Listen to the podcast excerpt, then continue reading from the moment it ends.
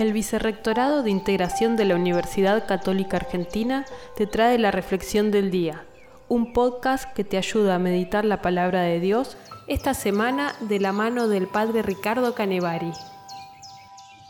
Hoy, viernes 11 de septiembre, leemos en el Evangelio de San Lucas, capítulo 6, versículos 39 al 42.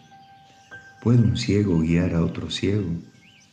Jesús nos invita a no observar tanto los defectos o las miserias de los otros.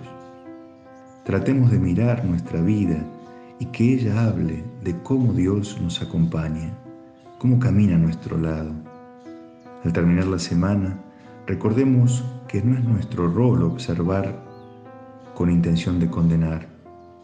Somos hermanos con los otros para ser compañeros de camino en este viaje que es la vida. Aprendamos a acompañar. Creer nos compromete a acompañar en la misericordia.